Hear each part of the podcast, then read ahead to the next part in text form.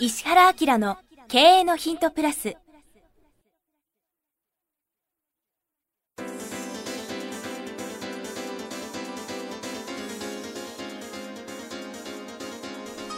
ポッドキャスト石原明の経営のヒントプラスは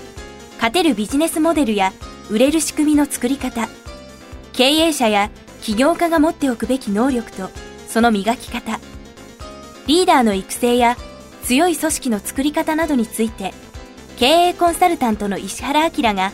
リスナーの皆様からのご質問に直接お答えする形でお伝えしていく番組です。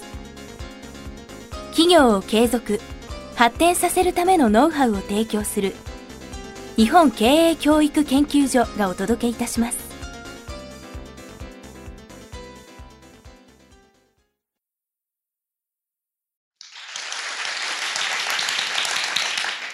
こんにちは石山浩二です。石原明の経営のヒントプラス今日は第475回石原先生徳光社長よろしくお願いします、はい、本日は第15回公開収録にてお送りしています。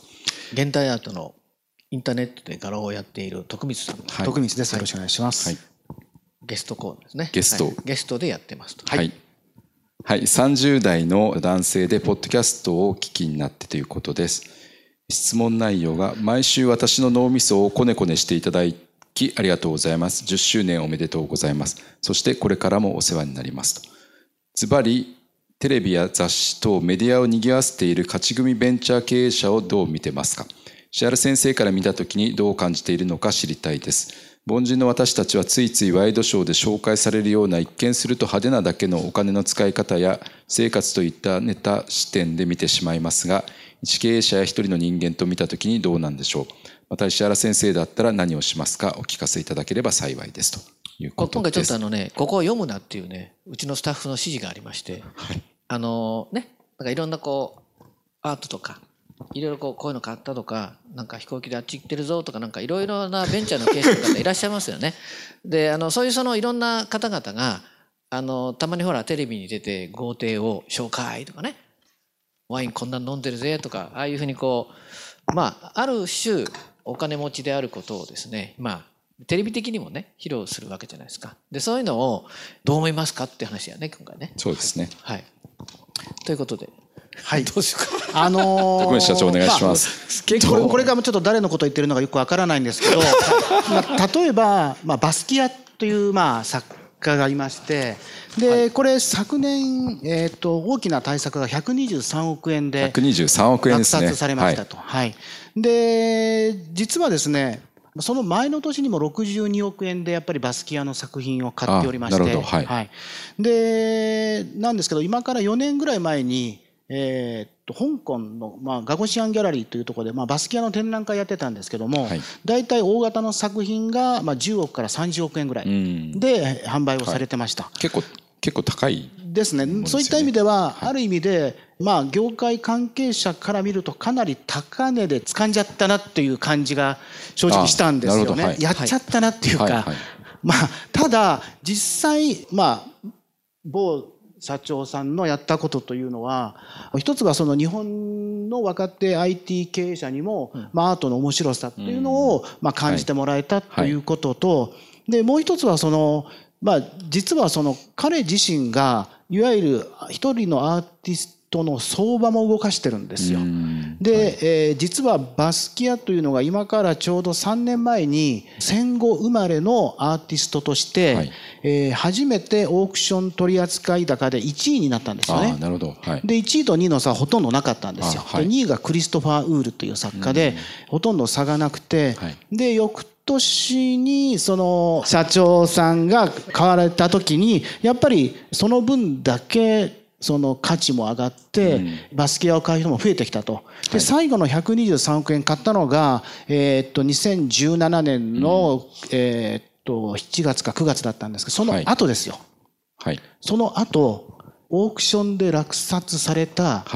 上位、上位、はい。1位から25位のうち、はい。10点がバスキアです。今大事なところですよ。25点中10点。わ、ね、かりやすく言うと、はい、自分がすでに持っているものを高いお値段で買うことによって全部価値を上げていくこともできてるっていうことの背景も後ろ側にはありますよね、っていうことですよね。だから結局あの高値で買ったけれどもあれは最終的には高い買い物だったというわけではなくて、全体の相場を引き上げたので、はい、しかも自分が持ってるやつも含めて、はい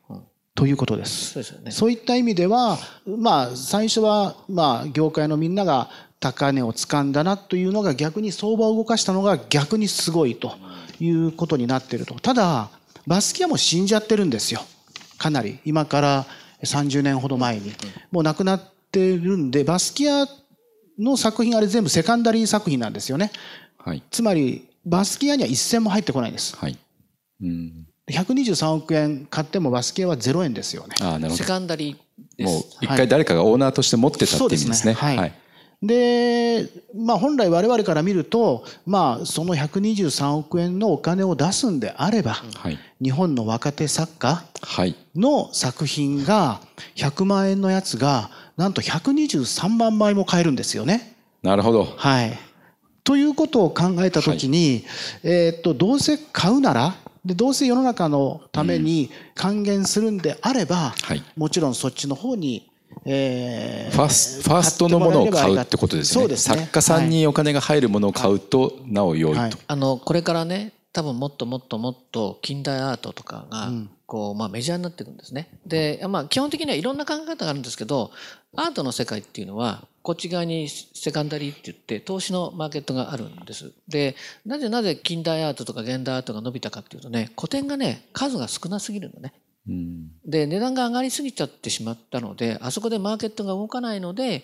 困ったなと思ってですね、まあ、主にヨーロッパ人が現代アートというのをアートとして認め、うん、なおかつ値段をつけてみんなで買いながらあの、まあ、ヨーロッパって非常に面白くて何もないとこからブランド作って何もないとこから大量にお金を、うん、まあ、作り出す、まあ、天才ですからね。はい、だってあのなんだろうワールドカップにしてもオリンピックにしても何もないですよ。権利だけですよね。F1 にしてもそうですよね。でそれ面白くてね企業としてはライバル同士なんだけど現代アートということに対してはみんなしてアイコンタクトして値段を上げていくような歴史を持っているんですよね。はい、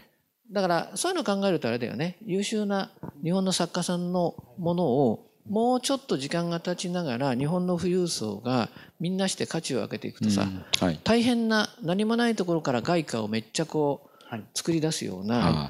産業まで作れるということで、はい。はい。まあ、ですので、まあ、外国人のもうすでに亡くなられたアーティストを買うのは、まあ、それはもう本人がお金を持ってて自分が好きなアーティストなんで、まあ、誰が何買おうとその人の自由ではあるんですけれども、うん、あのー、僕は言いたいと。はい。物申すみたいな感じですか？いやいやあの僕ねあれなんですよ。あのこの間メトロポリタン行ったじゃないですか。であの向こうのキュレーターの人に特別にこうご案内していただいて、特にあの日本のとこに行くとね。今とってもいくつかのものを今集めたいって言ってるってなって最後にあの日本の最後のとこに鹿があるよね鹿さんがガラスの玉でこう全部覆って、奈良公平さんね。奈良公平さん。で、その奈良さんなんかは割とすごくギュンって出てて、で、徳光さんのとこでも結構扱ってたりとかするんだけど、はい、例えば、あれも独特だよね。そうですね。あの、鹿の剥製を、その水晶みたいなもので全部覆っちゃってるんですよ。という作品で、ただこの間、それは例えばパリのルーブルの目の前で展示をされたんですよね、もう国際的にも一気に有名になってきます、ね、あれはだってないよね、はい、世界に初めてだよね、そうですね、だから今まで見たことのないものを作ったりとか、初めてのコンセプトの作品というのは評価されると。で僕は写真撮って送ってる、ね、はい、LINE で、はい、あさっきのあの手芸作品もぜひそうですね。ただやっぱりそれが。まあ、囲ってもらって何か。そうですね。はい、ただ、その、今まで誰も見たこともない手芸作品だったりとか。はいはい、4メートルぐらいの作ればいいんじゃないですか？まあ、大きさだけじゃない。大きさだけじゃないですか。すみません。素人意見で申し訳ないあとね、あとね、とにかくね、あの、認めさせる力ですね。はいそれはその画能の方とも一緒に、えー、そのクリエイティブしていかなきゃいけないけど、うん、要するにこれはこういう意図なのだっていうことで作品とともに説得性も必要だったりね、はい、そういうのも全部含めてそれがこう伝播して価値っていうのを上げていくけどね。なるほど、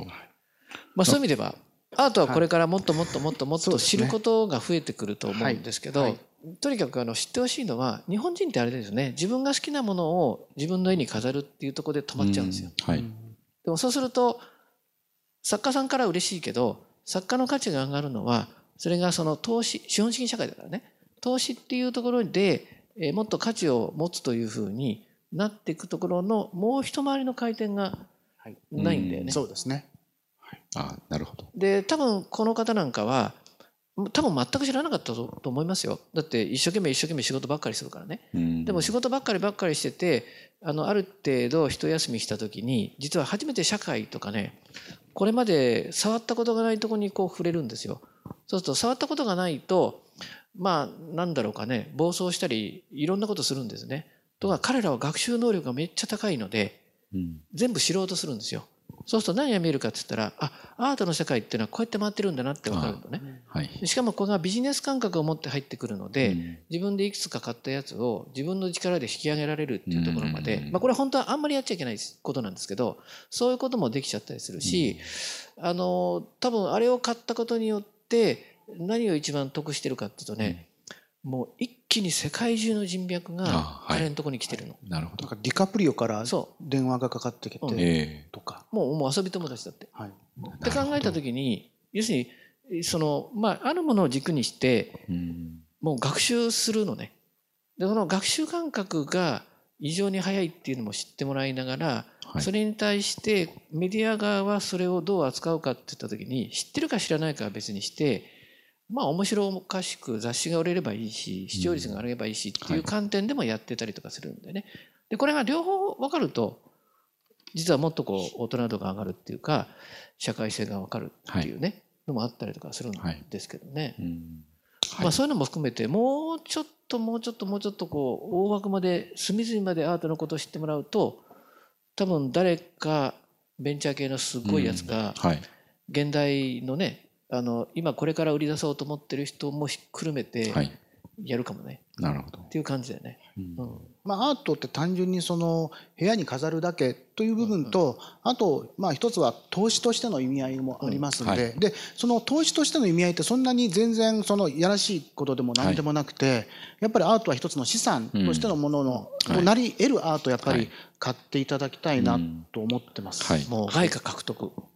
日本の産業復興、はい、なんでかっていうと日本人の美意識ってすごいからね。そうですね。あの日本のあれですよ。あのなんていうの？うんと思考で、えー、作られたものってあのえー、っと日本刀っていうのは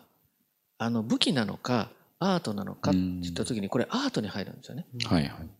そういうところまで例えばそのなんだ鎧兜にしても、うん、自然のものの中に1個置いても完全マッチするっていうああいうものってね、うん、本当に作れないんですよ。だから世界中で日本のものをコレクトしてる人ってもう異常な数がいて、はい、逆に言うと日本からもうほとんどないみたいなことになってるんだけどさ、そういうものをもうちょっとこうしっかり僕らが落ち着いて認知するとかね、はい、あるいはもうちょっとこう経済的にうまくいった人たちのところにもそういうところまでがちゃんとこう普及するといいなって思って多分徳光さん仕事してると思うけど、それが起きると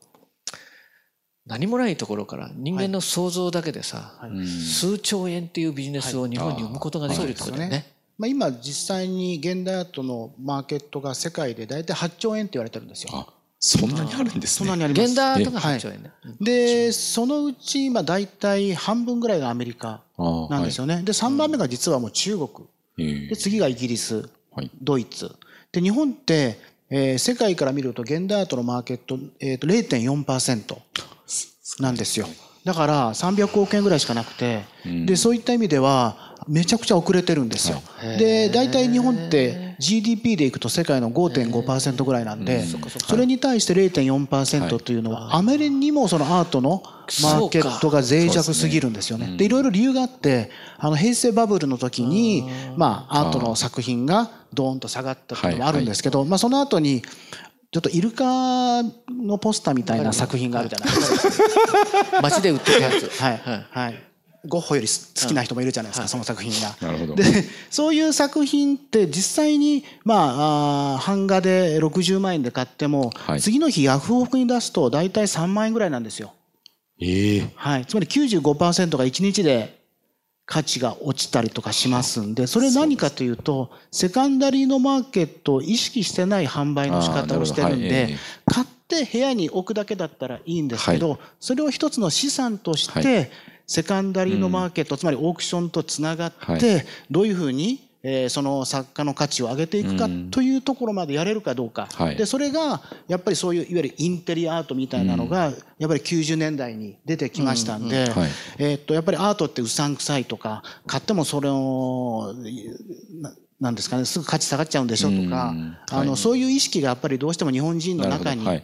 えー、あるんでまあもう一度実際にはもうアジア特に中国。ではマーケットがすごい勢いで進んでますので、あの通常で言うとさ、はい、その経済の豊かな国はその国のアーティストを同時に育てていくんですね。だから今中国がものすごくお金持ってて富裕層が増えてるので、中国人のアーティストを自らが押し上げてるんですよね。そね。それが日本はなかったってそうです。なかったんですよね。はい。ただまだこれから可能性はまだまだあると思ってますんで、はい、はい、多分ねバブルの時仕事ばっかりしすぎたね。それでもうちょっと社会がもう一回り大きく経済的に動いてるっていうことに視野がいかなかったんじゃないかな。残念だね。なので、まあ、アートを買うこと自体は、でアートを買ったやつを見せびらかすこと自体も全然悪いことでもなくて、自分のコレクションを紹介したりすると全然いいことです。はい、日本人で持ってても隠すからね。そうですね。あはい、あのすごい車買っちゃったけど乗らないみたいなさ。仕事場では乗らないとかね。あんまりいい作品をねテレビで出すと税税務署が来たりとかね。そうですよね。言いますよね。はい。なんかここも企業さんの方とかいらっしゃると思うんでね、ぜひ会社に飾る絵をそうですね。タグボートさんで買うと。はい。はい、100万以下だったら、あの今日僕また宣伝ぶち込みましたけど今。今日すごいね、学習になったから、ちょっと僕もうちょっとなんかするわ。ありがとうございます。はい。えー、なるほどな。面白かったね。はい。そうですね。はい。ということで、えー、石原明の経営のヒントプラス今日は第475回でした。石原先生、徳光社長、ありがとうございました。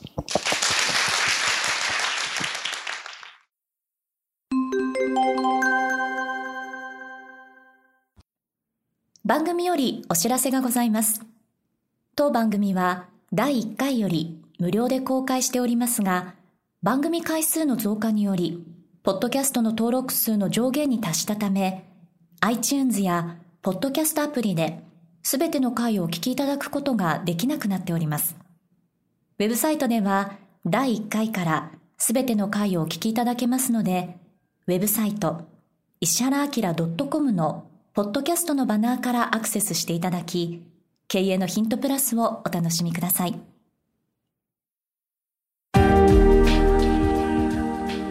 今日のポッドキャストはいかがでしたか？番組では石原明への質問をお待ちしております。ウェブサイト石原明 .com にあるフォームからお申し込みください。URL は www.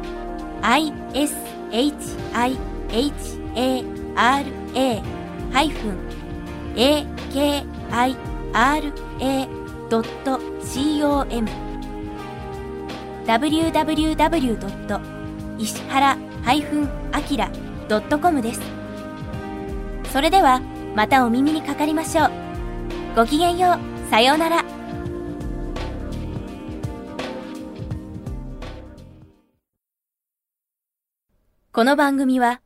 提供、日本経営教育研究所、ナレーション、岩山千尋によりお送りいたしました。